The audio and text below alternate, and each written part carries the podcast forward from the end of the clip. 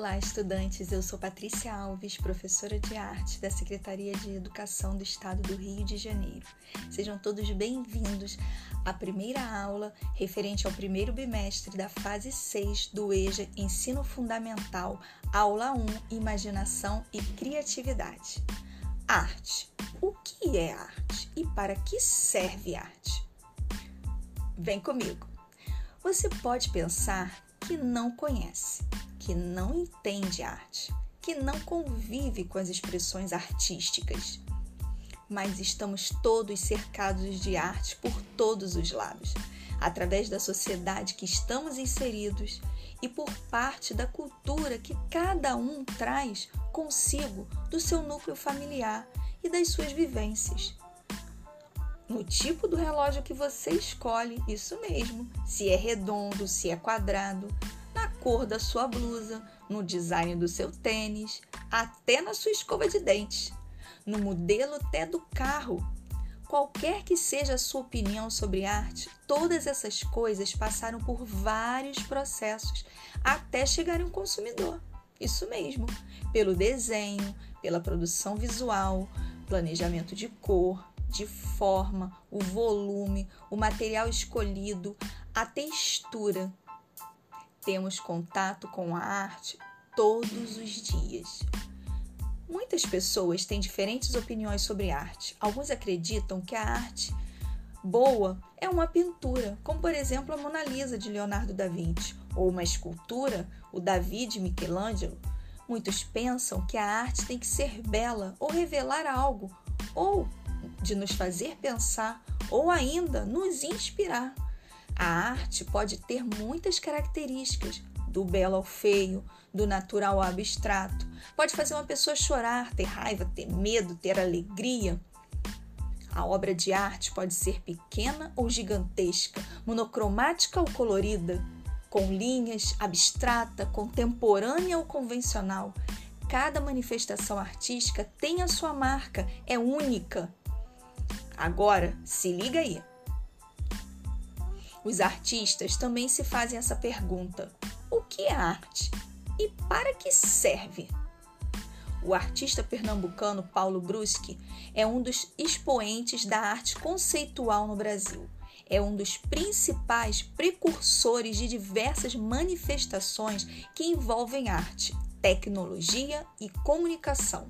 Em 1978, fez essa pergunta ao público. Ele andava com uma placa no peito e ele questionava a todos a respeito da função da arte. Pode parecer confuso e até estranho um artista fazer esse questionamento, porque nós pensamos, todos nós pensamos que eles são pessoas que sabem a resposta para essa indagação. Todavia, os artistas sempre se questionam sobre o significado e as dimensões da arte, porque a arte está em constante mudança. Assim como as pessoas, a arte, a cultura também estão em constante movimento e mudança de valores, e sua definição foi e continua sendo discutida. O artista francês Marcel Duchamp foi pintor, escultor e poeta. Exibiu em uma exposição, preste atenção, um mictório, isso mesmo, um mictório de cabeça para baixo, chamando de fonte. As pessoas, como você acha que as pessoas reagiram? Elas ficaram, isso mesmo, horrorizadas. Do Champ, ele queria demonstrar que objetos cotidianos podem ser artísticos. Ele estava questionando o papel do artista e o que chamamos de arte e sugeriu que a a possibilidade de criação está no mundo e no homem comum. Reflita comigo. Imagine que você está caminhando por um museu, observando obras de arte, contemplando essas obras e se depara com essa produção de um mictório, de cabeça para baixo. Que reação você teria? Um urinol, você pensaria. Qual seria a sua opinião? Pense um pouquinho sobre essa criação. Mas eu tenho uma outra pergunta. Mas de onde vem a necessidade e a vontade de se manifestar, se manifestar artisticamente? Não é possível saber ao certo, com precisão, quando o ser humano começou a fazer o que hoje entendemos como arte. Esse é um dos muitos mistérios do passado da humanidade. Alguns materiais arqueológicos nos dão pistas de como nossos ancestrais viveram e quais eram as suas motivações para criar. As mais antigas figuras feitas pelo ser humano foram desenhadas em paredes de caverna. É, você já deve ter ouvido falar sobre isso. E esse tipo de arte é chamado de rupestre. Muito bem! Dentre as pinturas rupestres destacam-se as chamadas mão em negativo. Nesses desenhos e pinturas de animais chama nossa atenção para o naturalismo. O artista pintava o animal de modo como via, reproduzindo a natureza tal qual seus olhos captavam. O homem sempre procurou representar, por meio de imagens, a realidade em que vive, pessoas, animais, objetos e elementos. As artes visuais que tem o desenho, a pintura, o grafite, a escultura. Tem também a literatura, a música, a dança, o teatro, são formas de expressão que constituem a arte. Eu tenho uma curiosidade. Para representar suas mãos nas paredes das cavernas, o artista pré-histórico produziu um pó colorido por meio de trituração de ossos.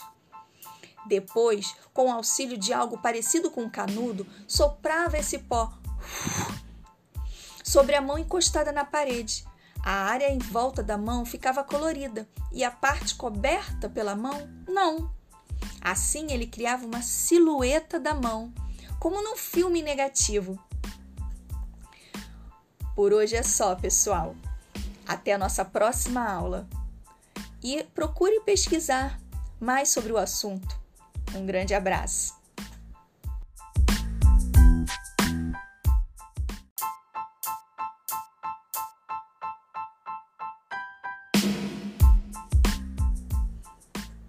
Olá, estudantes! Eu sou Patrícia Alves, professora de arte da Secretaria de Educação do Estado do Rio de Janeiro. A aula de hoje é referente ao primeiro bimestre da fase 6 do EJA Ensino Fundamental, aula 1: Imaginação e Criatividade. Arte. O que é arte? E para que serve a arte? Você pode pensar que não conhece, que não entende arte, que não convive com expressões artísticas, mas estamos todos cercados de arte por todos os lados, através da sociedade que estamos inseridos e por parte da cultura que cada um traz consigo do seu núcleo familiar e das suas vivências no tipo do relógio que você escolhe, isso mesmo, redondo ou quadrado, na cor da sua blusa, no design do seu tênis, na escova de dentes, isso mesmo, no modelo do carro, qualquer que seja a sua opinião sobre arte, todas essas coisas passaram por vários processos até chegarem ao consumidor, pelo desenho, pela produção visual, pelo planejamento de cor, de forma, o volume, o material escolhido, a textura temos contato com a arte todos os dias. Muitas pessoas têm diferentes opiniões sobre a arte. Alguns acreditam que a boa arte é uma pintura, como por exemplo a Mona Lisa de Leonardo da Vinci ou Davi, a escultura de Michelangelo. Muitos pensam que a arte tem que ser bela ou revelar algo, ou de nos fazer pensar ou ainda nos inspirar. A arte pode ter muitas características, do belo ao feio, do natural ao abstrato. Pode fazer uma pessoa chorar, ter raiva, ter medo, ter alegria. A obra de arte pode ser pequena ou gigantesca, monocromática ou colorida, com linhas, abstrata, contemporânea ou convencional. Cada manifestação artística tem a sua marca, é única. Se liga aí! Os artistas também se fazem essa pergunta: o que é arte? Para que serve? O artista pernambucano Paulo Bruschi é um dos expoentes da arte conceitual no Brasil. É um dos principais precursores de diversas manifestações que envolvem arte, tecnologia e comunicação. Em 1978, fez essa pergunta ao público. Andava pelas ruas com uma placa dizendo o que é arte e para que serve. Ele questionava a todos a respeito da função da arte. Pode parecer confuso e até estranho um artista fazer esse questionamento. porque as pessoas acreditam que os artistas têm a resposta para essa indagação. Todavia, os artistas sempre se questionam sobre o significado e as dimensões da arte, porque a arte está em constante mudança. Assim como as pessoas, a arte e cultura também estão em movimento, em mudança, em transformação de valores, e sua definição foi e continua sendo discutida. Agora, o artista Marcel Duchamp foi pintor, escultor e poeta e exibiu em uma exposição, prestem atenção, um mictório. Isso mesmo, um mictório de cabeça para baixo, chamando-o de fonte. As pessoas. Hum, como vocês acham que foi a reação das pessoas? É, elas ficaram horrorizadas. Duchamp queria era demonstrar que os objetos cotidianos podem ser artísticos. Ele estava questionando o papel do artista e o que chamamos de arte e sugeriu que a possibilidade de criação está no mundo e no homem comum. Agora reflita comigo.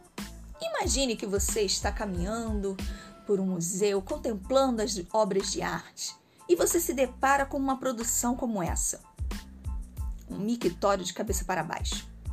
Como você reagiria? Um urinol? É isso mesmo? Qual é a sua opinião sobre essa criação? Reflita um pouco. Eu tenho uma outra pergunta. Mas de onde vem a necessidade, a vontade que o homem tem de se manifestar artisticamente? Não é possível saber com precisão quando o ser humano começou a fazer o que hoje entendemos como arte. Esse é um dos muitos mistérios do passado da humanidade. Alguns materiais arqueológicos nos dão algumas pistas de como nossos ancestrais viveram e quais eram as suas motivações para criar. As mais antigas figuras feitas pelo ser humano foram desenhadas em paredes de, cavernas. Esse tipo de arte Hum, você sabe. Isso mesmo, chamado de rupestre, arte rupestre. Dentre as pinturas rupestres destacam-se as chamadas mão em negativo. Nesses desenhos e pinturas de animais, chamam a nossa atenção para o naturalismo. Mas o que é isso? É quando o artista pintava o animal do modo como ele via, reproduzindo a natureza tal qual seus olhos captavam. O homem sempre procurou representar por meio de imagens a realidade em que vive, as pessoas, os animais, os objetos e elementos. As artes visuais, o desenho, a pintura, a escultura, o grafite, que são as pinturas nas, nos muros das cidades, a literatura, a música, a dança e o teatro são formas de expressão que constituem a arte. Eu tenho uma curiosidade para você. Para representar suas mãos nas paredes das cavernas, o artista pré-histórico produziu um pó colorido por meio da trituração de rochas. Depois, com o auxílio de algo que parecia um canudo, soprava esse pó sobre a mão encostada na parede. A área em volta da mão ficava colorida e a parte coberta pela mão não. Assim, ele criava uma silhueta da mão, como num filme negativo. O mais antigo instrumento musical brasileiro, uma flauta indígena encontrada na Serra da Capivara, no Piauí. Isso mesmo. Por hoje, pessoal, é só. Eu vou ficando por aqui. Espero que vocês tenham gostado e pesquisem mais sobre o assunto. Até a nossa próxima aula. Um abraço.